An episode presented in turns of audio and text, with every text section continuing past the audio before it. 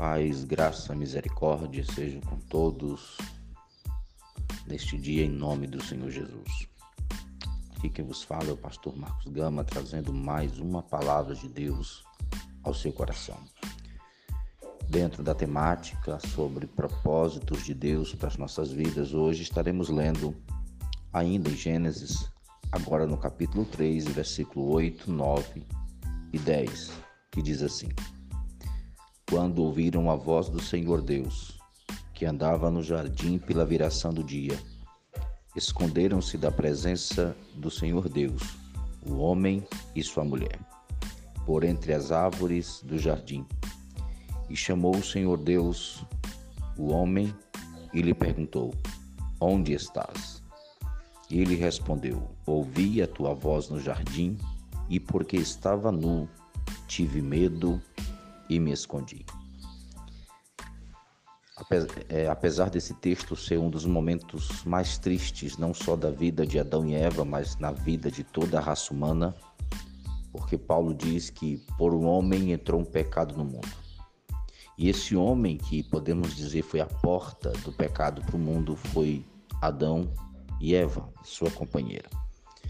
Esse texto também mostra um momento muito lindo, que nós chamamos o momento do resgate, o momento do reencontro, o momento do reestabelecimento de propósito. Deus fizera Adão e Eva com propósito, Deus lhe incumbira de responsabilidades, de bênçãos, de promessas, e por um deslize, por uma falta, por um, um engano, eles perdem, ou melhor, caem da posição espiritual que eles estavam. E neste momento o texto diz que eles se escondiam entre as árvores do jardim. O texto vai dizer que eles cozeram folhas e fizeram roupas para si porque reconheciam que tinham errado, reconheciam que estavam em falha, reconheciam que estavam desagradando a Deus.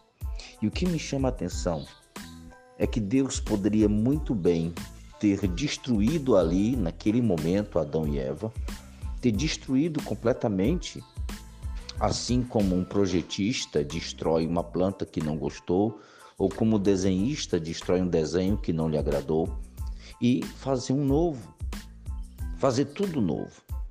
O que eu acho lindo é que Deus, ele vai até Adão e o versículo 9 diz: E chamou o Senhor ao homem e perguntou: Onde estás? Deus foi à procura do homem, Deus foi à procura da, da sua criação. Ele poderia ter destruído, ele poderia ter desistido de Adão, mas ele foi atrás de Adão. Isso é lindo, porque mostra o grande sacrifício de Deus, mostra o grande plano redentor de Deus para as nossas vidas. Onde estás? Essa foi a pergunta de Deus. Nós sabemos que Deus é onipotente, onisciente, onipresente, ou seja, ele sabe todas as coisas. Por que, que Deus estava perguntando onde estás? Porque Deus queria que Adão se aproximasse, porque Deus estava abrindo uma porta de reconciliação, uma porta para conversar com Adão. E diz o texto: O homem respondeu: Ouvi a tua voz no jardim. Ouvi a tua voz. Veja que houve escutar. O homem ouviu a voz. O homem entendeu, o homem ouviu quando Deus falou. Só que ele estava nu. E a voz de Deus agora, que trazia alegria do encontro, agora trazia alegria, agora trazia tristeza, porque ele estava nu.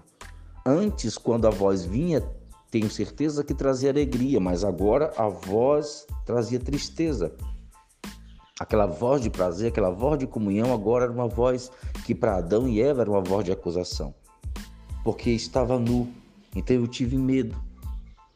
Adão disse que estava com medo da voz e me escondi. Mas Adão não estava percebendo que Deus já sabia o que havia acontecido e ainda assim Deus estava atrás dele. Que linda mensagem nós temos aqui. Que linda reflexão nós podemos fazer neste momento. Deus não desiste do propósito que tinha com Adão. Apesar de Adão ter caído, apesar de Adão ter falhado, apesar de Adão é, está enfraquecido, nu, envergonhado, apesar de Adão se achar a pior pessoa, Deus não desiste do projeto. Deus não faz um projeto novo. Deus restaura aquele projeto caído. E é isso que eu tenho a dizer para você neste dia. Quando Deus fez a promessa para a tua vida, quando Deus fez a promessa para a tua casa, para o teu ministério, Deus já sabia o que ia acontecer. E ainda assim ele fez a promessa porque ele sabia que era poderoso para restaurar. Quando nós estamos pregando, algumas pessoas que estão afastadas chegam para nós e dizem: E aí, pastor?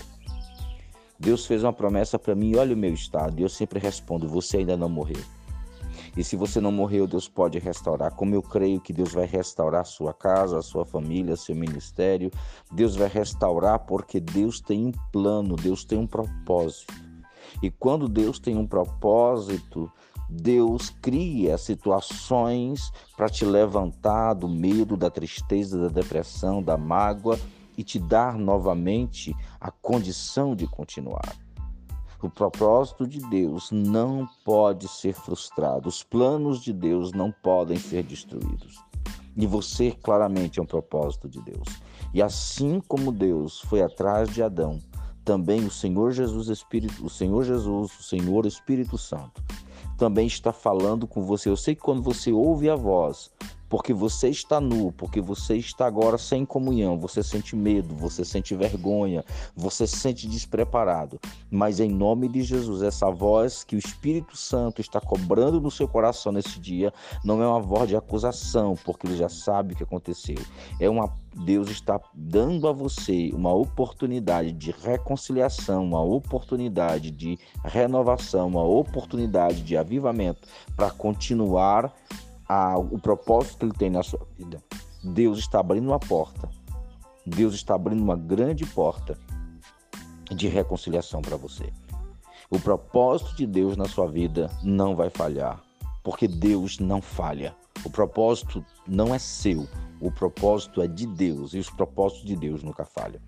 Que Deus em Cristo te abençoe, te guarde, te proteja nesse dia abençoe este ministério, compartilhe esse áudio com o máximo de pessoas que você puder, compartilhe os textos do blog, os nossos vídeos e abençoe-nos para que continuemos pregando a palavra de Deus. Em nome de Jesus. Amém.